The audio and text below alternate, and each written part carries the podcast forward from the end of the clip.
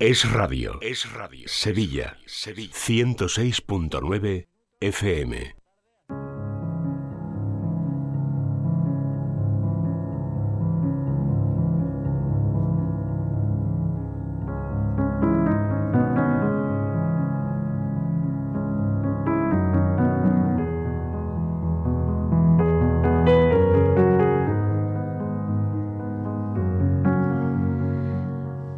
Ya la sección Vivir en Positivo, el espacio dirigido por la psicóloga Paloma Carrasco y dedicado pues al desarrollo personal y a la salud mental. Hoy les vamos a hablar de un tipo de persona que los expertos en psicología califican como narcisistas. Verán, esto del narcisismo es algo así como el amor que se dirige un sujeto a sí mismo. Ojo, no hay que confundirlo con el amor propio, que eso es otra cosa. Alude al mito de Narciso que se ahogó al intentar besar su propia imagen reflejada en el agua. Seguro que ustedes se han topado con algún que otro narcisista a lo largo de su vida, o quizás no, ¿eh? pero bueno, para que se hagan una idea del tipo de persona de la que estamos hablando. Son eh, personas eh, tremendamente arrogantes, que se creen únicos, que se creen especiales y que necesitan siempre pues de alguien, de otra persona sobre la que mostrar este tipo de bondades que, se creen que tienen, claro está. Bueno, imagínense cómo puede influir todo esto en una relación, en las relaciones personales, en las relaciones de pareja, para más INRI pinta bien la cosa, que sí.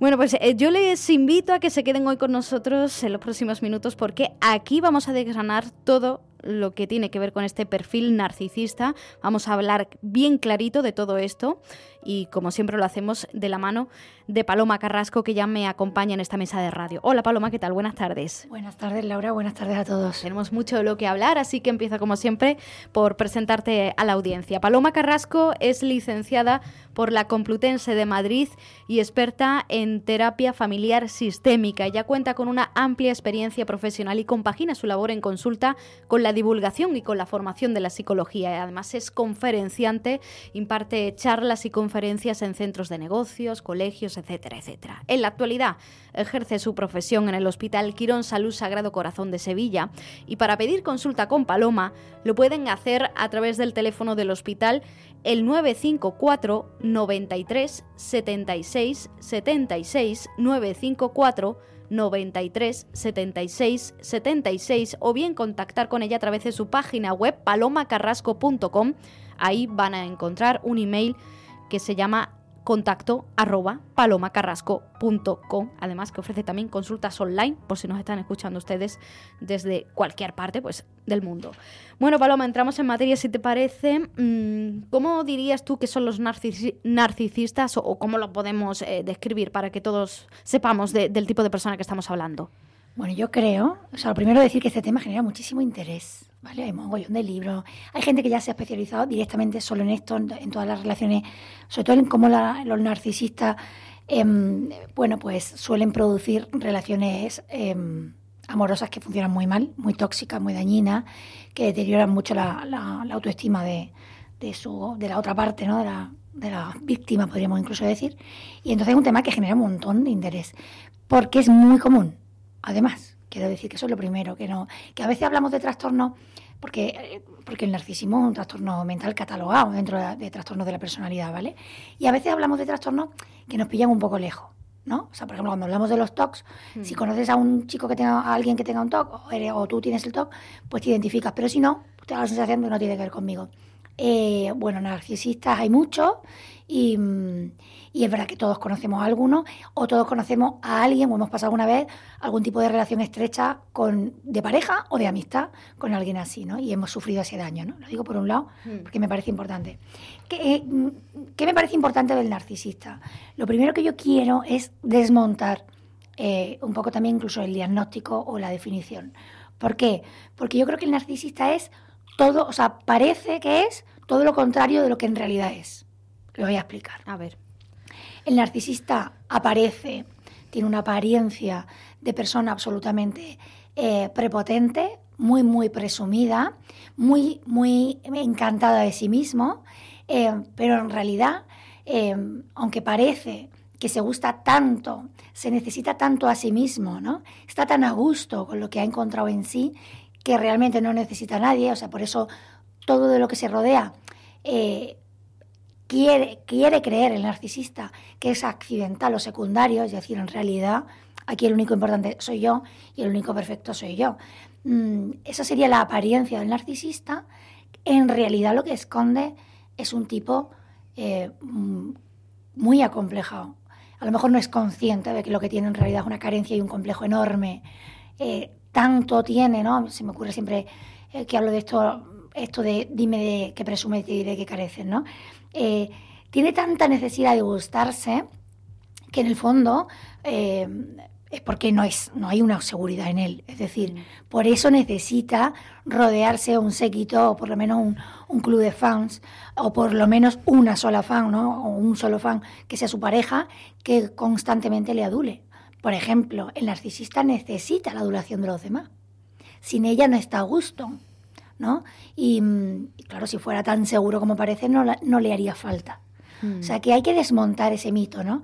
Porque porque al final lo que hay es una fragilidad en ese tipo de personas enorme, que la camuflan en forma de ese egocentrismo y de ese me gusto tanto que no me hace falta nada ni nadie. Mira, tengo aquí apuntado eh, algunos de, las, eh, de, las de los calificativos que has dicho sobre la, la persona narcisista, perdón, egocéntrico, encantado de conocerse, mm, con necesidad de gustarse.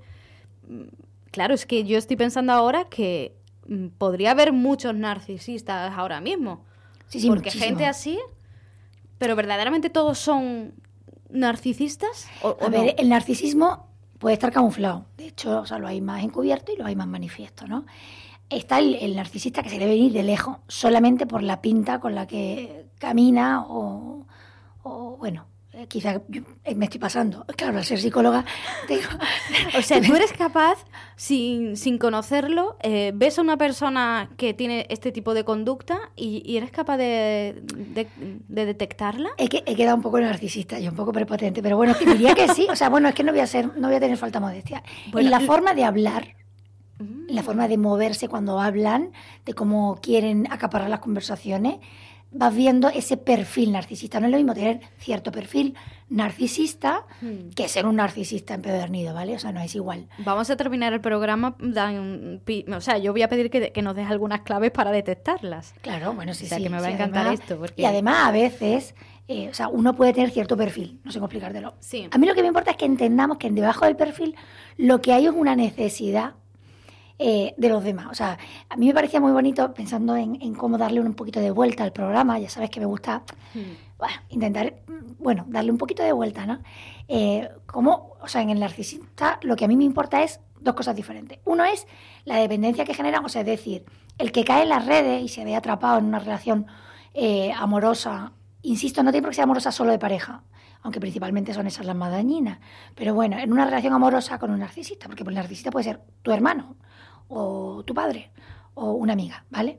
Entonces, el que se ve atrapado en esa relación con un narcisista en el que cree que realmente hay amor y quiere mantener ese amor, pero por otro lado ve que el otro lo único que hace es usarte em, y, servirse de ti en el sentido peor de la palabra, en el fondo están notando la falta de empatía que tienen los narcisistas, los que están, los que tienen un trastorno narcisista. O sea, en realidad no le importa la conversación. A lo mejor te está preguntando y antes de que haya acabado de contestarle la pregunta de cómo te sientes, ya te está contando él lo que a él le pasa.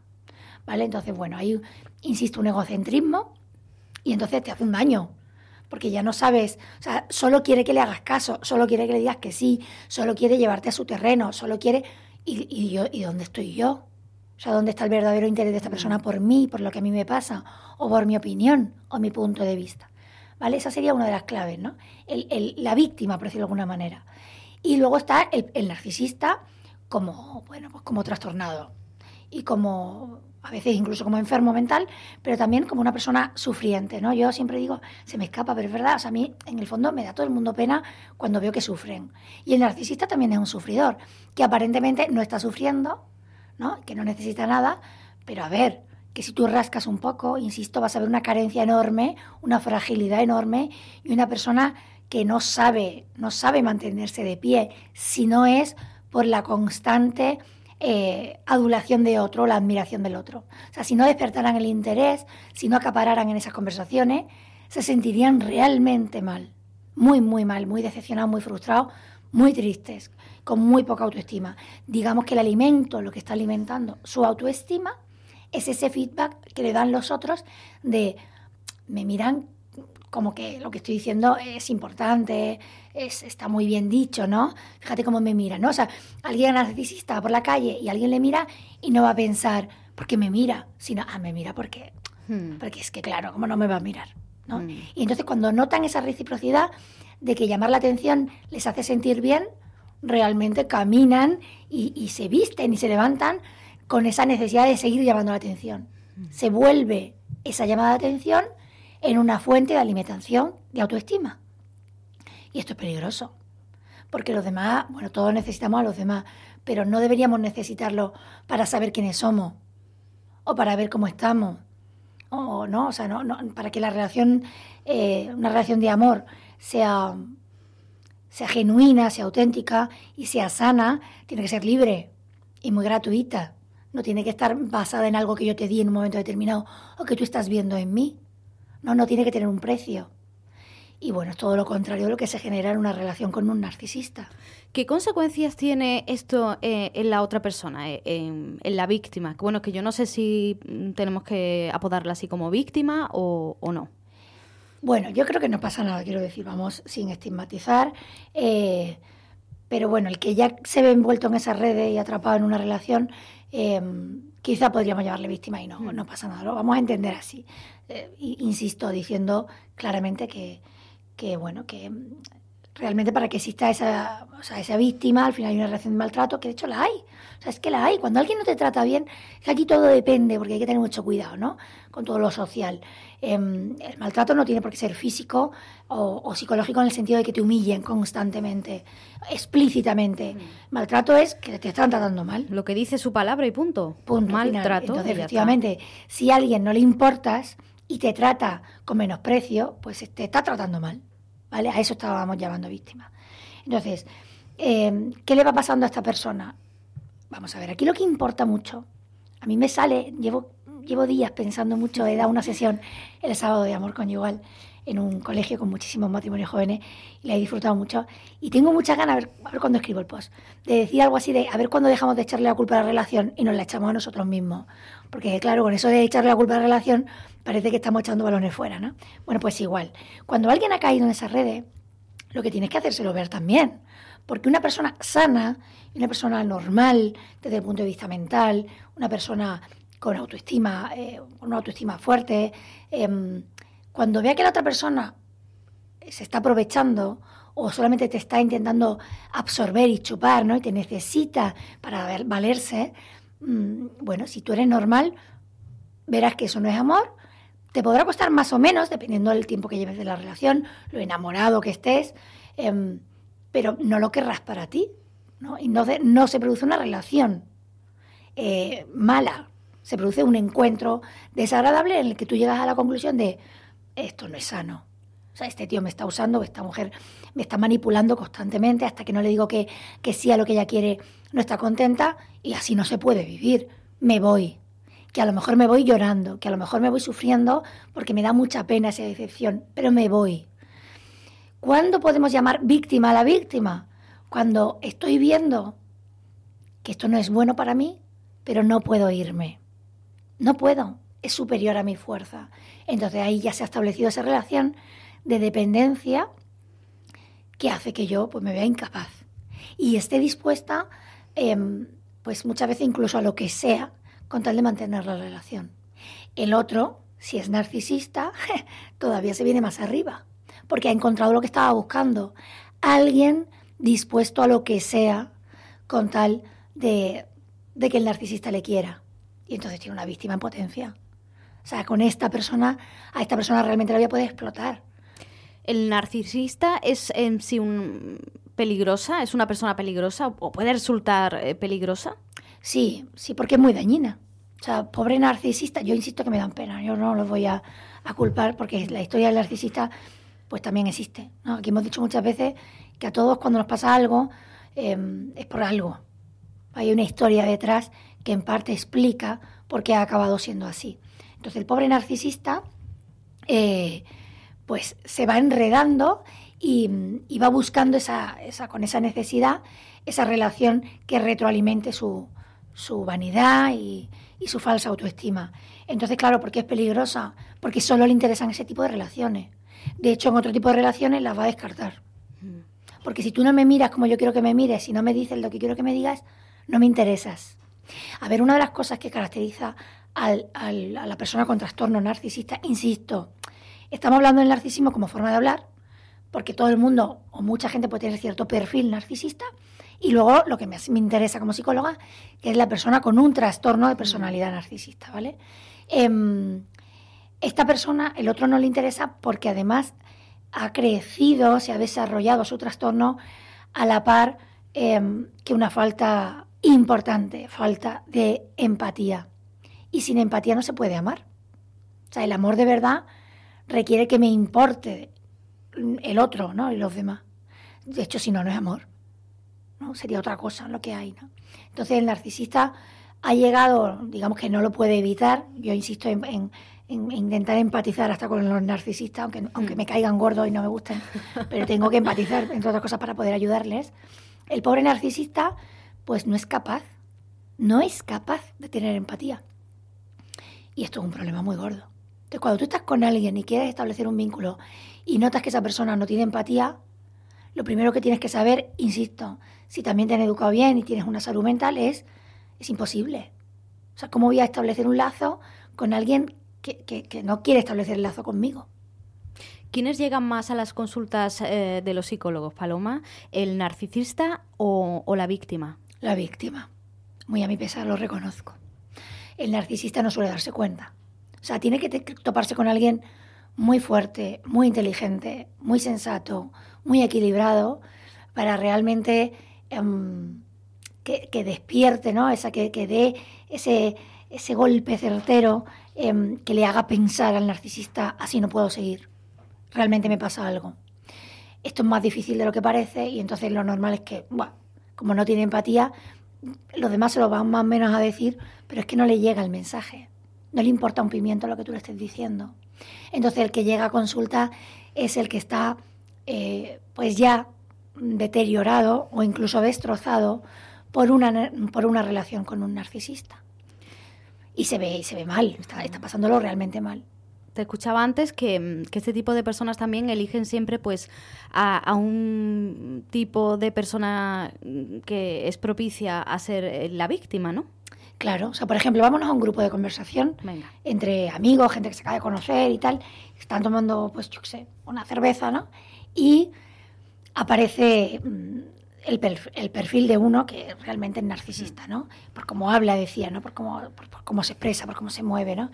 Eh, lo normal es que si el círculo pues, es de cinco o seis personas, em, la mayoría, por decir, no si estamos hablando de seis personas, pues si el narcisista cuando habla y ya empieza, bueno, al principio no lo sabe, a lo mejor no lo conocen, pero los dos, tres minutos de oírle hablar, la mayoría, por, no, por decir un número, cuatro de los seis, van a darse cuenta y van a decir, uff, madre mía, mm. qué tío, qué tía más, o sea, más, pedante, más petardo, vamos, por decirlo mm. eh, de una manera más todavía más franca, ¿no?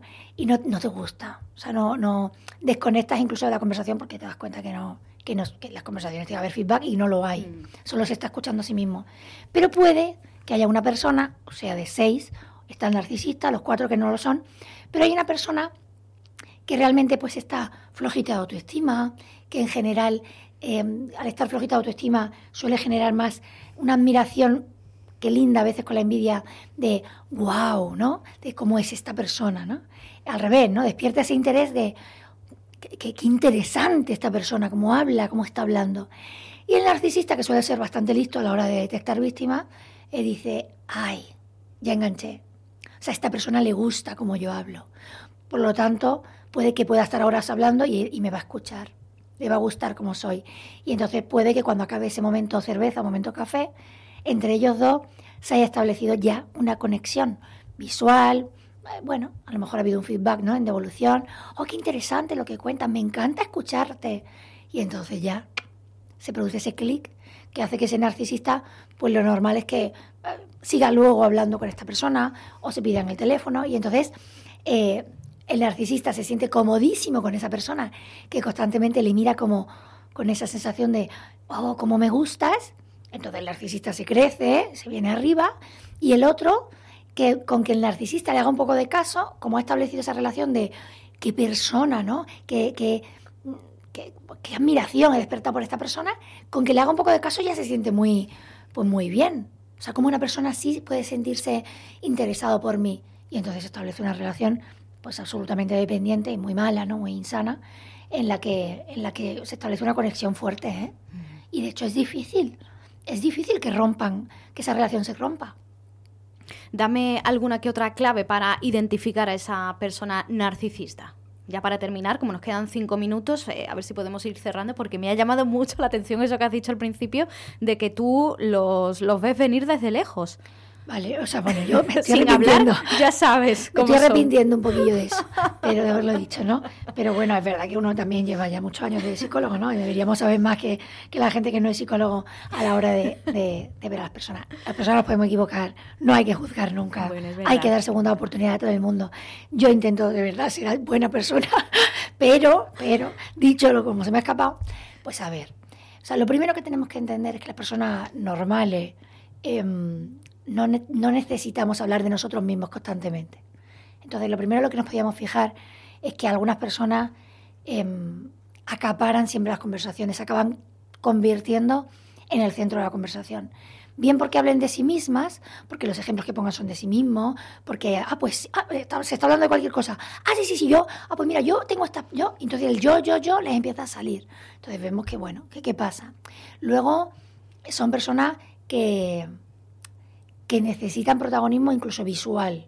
Entonces, eh, normalmente, eh, es que me da, me da puro, ahora parece que parezca que yo, pero bueno, normalmente, como psicóloga así lo voy a decir, em, bueno, pues, pues van un poco de protagonista, entonces se van a adornar mucho, ¿vale? En, en, su, en, su manera de mm, postear, que dirían los, los, modernos. sí, los modernos, ¿no? Con Instagram. Entonces, postean todo el tiempo en su manera de vestir, les gusta cierta extravagancia, o sea, para nada buscan ser sencillo y pasar desapercibido, buscan todo lo contrario, ¿no? Entonces, en la manera de andar y caminar, la manera de, posicionarse, la manera de vestir, pero sobre todo, para no equivocarnos, porque mm. puede haber gente que, bueno, que es muy presumida y que le gusta mucho eh, un estilo de moda distinto y no por eso tienen que ser narcisistas, mm. ¿no? Sobre todo, en la forma de hablar. O sea, en que, en que la conversación la acaben haciendo suya. En que los minutos se lo acaben llevando ellos. En que es la persona que al final más ha hablado, que más parecía saber y que más necesita dejar claro que sabe. Porque hay sabios y hay gente que sabe mucho, que hasta que no has tenido la intimidad de poder tener un buen rato eh, a sola, ni siquiera sabías que sabía mucho del tema. Eh, bueno, normalmente no se necesita, porque aunque yo sepa, hasta que no me pidas mi opinión, por ejemplo, no te la doy. Hmm. ¿No? O sea, como que soy discreta en las opiniones. El narcisista de, discreto no tiene nada. Y entonces enseguida va, va a tratar de dejar claro cuál es su postura, cuál es su opinión, que sabe mucho, ¿no? Y además, el tono de la conversación no es solo para decir lo que piensa, esta es otra de las claves, sino para que a alguien, o en general, se le devuelva el wow, cuánto sabes, ¿no? Qué, qué, qué, qué, importante eres, ¿no? Entonces, porque lo que están buscando es eso, no es soltar lo que saben, sino ese feedback, decía, de los demás de, en forma de admiración o de adulación, y eso es lo que les hace venirse arriba, no hablar, sino esa mirada que le ponen a otros de decir, oh, qué importante eres, ¿no? Cuánto sabes. Y eso sí que es lo que están buscando, ¿no? En el fondo son dependientes, lo he dicho antes. Son grandes dependientes, son depredadores, a veces se les llama un poco así, pero depredadores que necesitan víctimas. ¿Vale? Bueno, pues nos vamos a quedar con eso. Ojo y cuidado con quienes nos encontramos por la calle, ¿eh? pero ya saben que hay que darle siempre una segunda oportunidad, mirarlos desde otra perspectiva, desde otro cariz, ¿verdad? Paloma Carrasco, muchísimas gracias. Gracias a vosotras, como siempre. Llegamos a la una información de España y del mundo.